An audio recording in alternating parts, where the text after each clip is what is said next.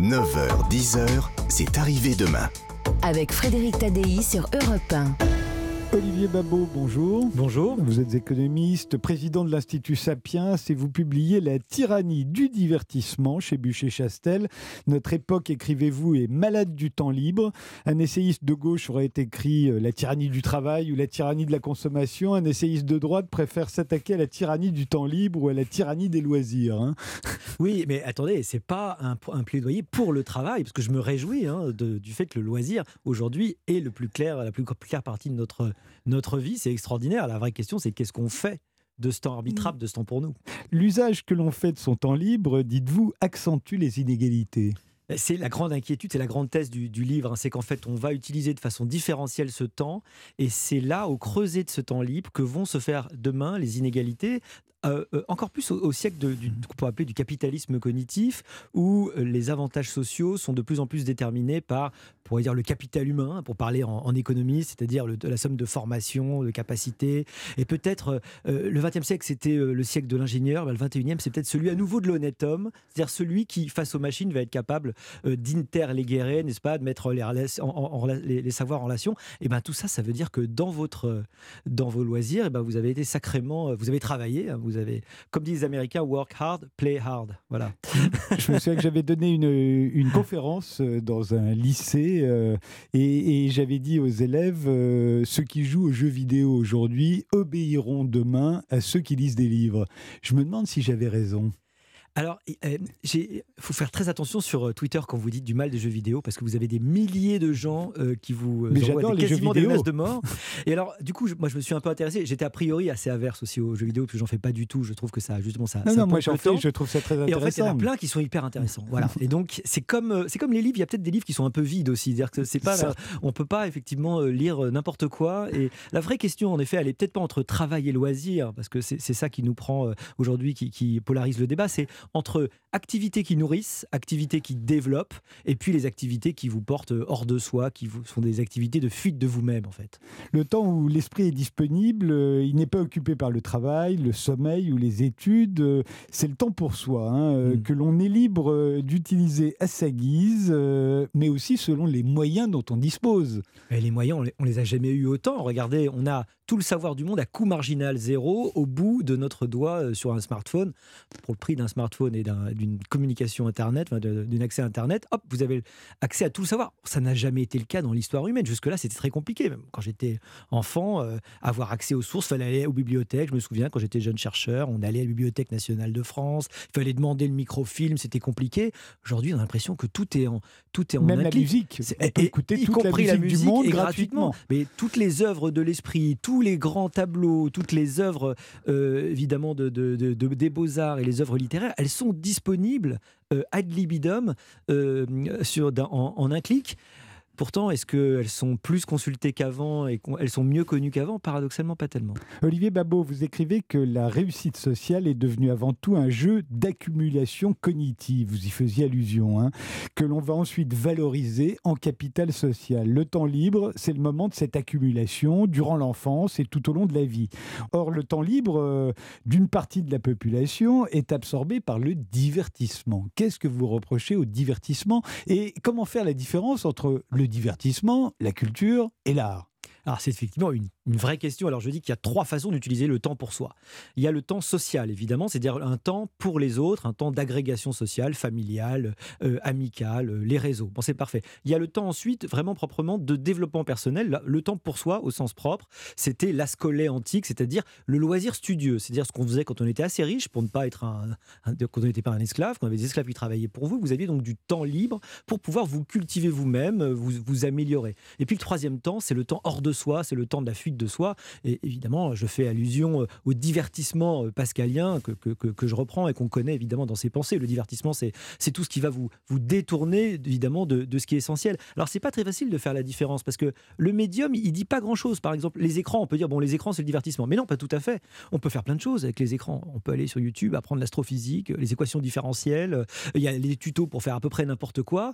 Euh, mais il y a aussi des choses beaucoup moins intéressantes et beaucoup plus pauvres. Donc, encore une fois, ce qu'il faut avoir en tête, c'est la différence entre des activités plutôt actives qui vous nourrissent et vous grandissent, et les activités passives qui vous rétrécissent ou en tout cas vous, vous laissent tel que vous étiez. Vous voulez dire, il y a des loisirs passifs et des loisirs actifs. Regarder un match de football et jouer au football, ça n'est pas la même chose.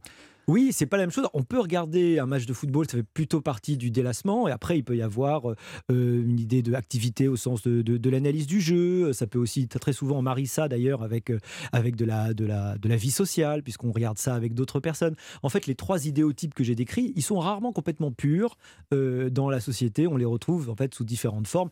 Mais enfin, dans certains talk shows très populaires sur, sur la télévision, on est quand même pas mal, quand même pas mal dans le divertissement. C'est-à-dire qu'on va pas apprendre grand-chose à la fin. Quoi, voilà. Le divertissement, hein pour vous, c'est le loisir populaire. Pourquoi? Alors, pourquoi populaire? Parce que historiquement, c'était la seule partie de loisir à une époque où, euh, en fait, le peuple avait relativement peu de loisirs. C'est pour ça que, j'appelle le loisir aristocratique le loisir d'agrégation sociale, parce que c'était le boulot des aristocrates.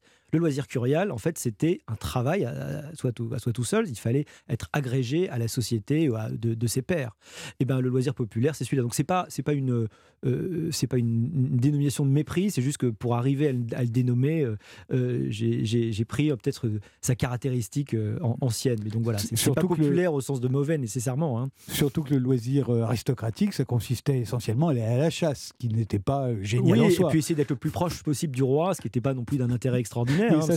C'est un vrai enfermement, hein. Saint-Simon l'a bien montré. On fait une pause, Olivier Babot, on se retrouve tout de suite après. On va voir à quel point c'est difficile de faire un choix, surtout à notre époque où le choix est devenu immense. 9h-10h, c'est arrivé demain. Frédéric Tadei sur Europe 1. Nous sommes avec Olivier Babot qui publie La tyrannie du divertissement chez Bûcher-Chastel. C'est vrai qu'il y a une tyrannie du divertissement euh, amplifiée par euh, un choix qui, comme on l'a dit, est devenu euh, immense. Hein. on vient d'idées, on est le soir, chez soi, on n'a même pas besoin de sortir. On a le choix entre regarder Plus belle la vie, alors je crois que ça n'existe plus, mais imaginons mmh. que ça existe encore, et une pièce de Shakespeare. Il y a une différence, comme il y a une différence entre lire Guillaume Musso et lire Dostoïevski. Mais de quel ordre est cette différence Cette accumulation cognitive euh, euh, dont vous parlez, c'est comme euh, entre courir dans les bois et pêcher la truite. Qu'est-ce qu'on choisit? La vraie question, c'est celle de la hiérarchisation de ses occupations.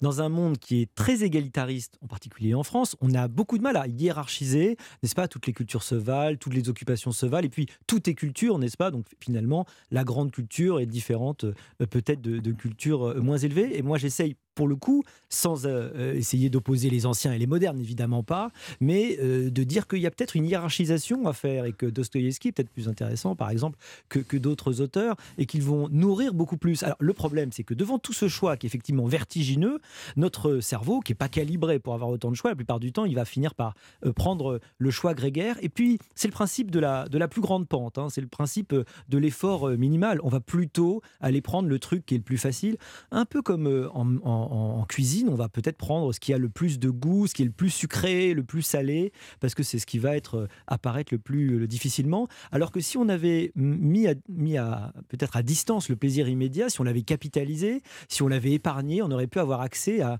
une forme de plaisir un peu plus élevé. Un peu comme euh, si vous, euh, si vous apprenez un instrument de musique, c'est quelques années, plusieurs années, d'ailleurs nombreuses, de travail et parfois d'effort, mais pour avoir accès à une qualité objectivement de, de plaisir qui n'est pas celle du mélomane, qui, est celle de celui qui, et celle du musicien qui est encore différente.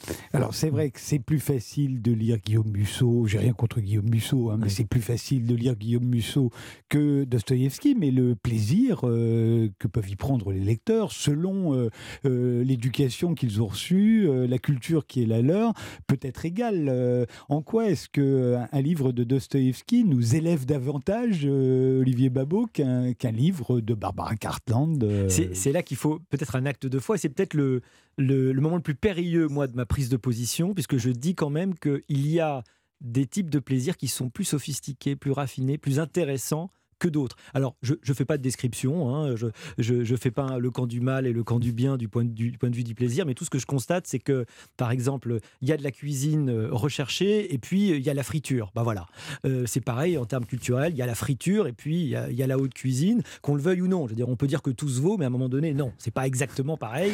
Les, les nuggets, euh, c'est pas tout à fait le summum de la, de, la, de la, cuisine. En, en, tant qu'accumulation cognitive, c'est-à-dire qu'en gros, expérience sensorielle, intellectuelle. Quand on joue à un jeu vidéo, on a de l'accumulation cognitive. Quand on reproduit une danse qu'on a vue sur TikTok, on a de l'accumulation cognitive. Et quand on fait de l'aérobic chez soi en regardant une vieille cassette de Jane Fonda aussi, comment faire le tri entre le divertissement, bon ou mauvais.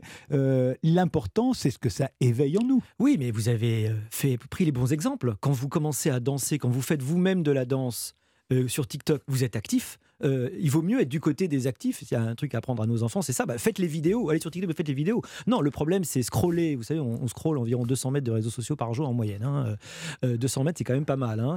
Euh, le problème, c'est scroller pendant 3 heures, juste parce que vous avez voulu regarder entre deux activités vos réseaux sociaux et vous rendre compte que vous avez perdu votre temps libre, un peu comme le sable vous a échappé entre les mains, grain par grain. C'est ça que je reproche. Donc c'est plutôt passivité versus activité, et c'est pas une condamnation de telle activité plutôt que la danse, par exemple, c'est extraordinaire. Et je trouve ça d'ailleurs tout à fait euh, d'autant plus étonnant que moi, j'en suis incapable. le problème aujourd'hui, tout le monde a l'air de s'accorder là-dessus, ce sont les écrans. Mais avant, c'était le livre ou la lecture du journal, le bovarisme. Le problème de Madame Bovary, c'est qu'elle lisait trop de romans. Oui, et d'ailleurs, quand euh, l'écrit s'est développé, euh, ceux qui étaient les tenants de l'ancienne école où on apprenait tout par cœur, n'est-ce pas, critiquaient cette nouvelle façon qui, qui, faisait qu'on allait perdre notre mémoire. Alors, c'est vrai que j'essaye toujours de pas être le, vieux grincheux qui dit que, oh là là, n'est-ce pas, les, euh, les jeunes ne respectent plus les anciens et puis il n'y a plus de culture, parce que c'est vrai qu'on le dit depuis 2000 ans euh, au moins, voire 2500 ans.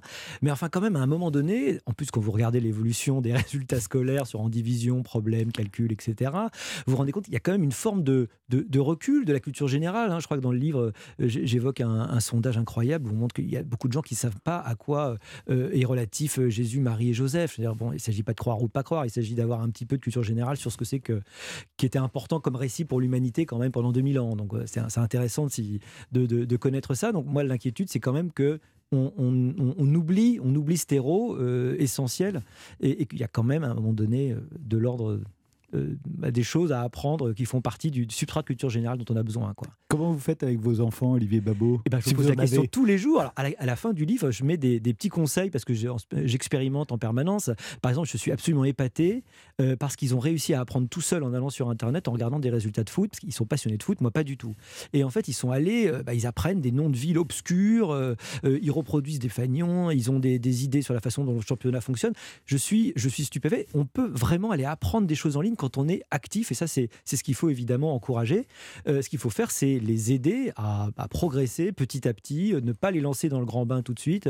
C'est pas quand, euh, juste parce que votre enfant s'est marché à, à 19 mois que vous allez le balancer dans la rue tout seul. Vous allez continuer à l'accompagner, ah, montrer qu'il y a des dangers. À, 4 ans, à 4 ans, ça À 4 ans, je le laissais dans Paris avec un ticket de métro, il devait retourner à la maison. Ah bah bravo, moi je, je restais pas loin. Je restais ah, pas loin. Ah, mais, il, pouvait pas me demander. C'est intéressant peut-être qu'on laisse pas assez nos enfants, nos enfants indépendants, mais ce qui est vrai, c'est que pour les écrans, évidemment par penser à la pornographie, il y a quand même un, euh, accompagnement à avoir pour rentrer euh, de façon euh, saine dans le, rapport à ces nouveaux outils qui sont extraordinaires. Je crois que tous les parents aujourd'hui sont obnubilés par l'idée d'essayer de trouver les, bonnes façons de progresser. On n'arrête pas de s'échanger des trucs entre parents d'ailleurs. Et peut-être que les enfants le trouveront sans nous.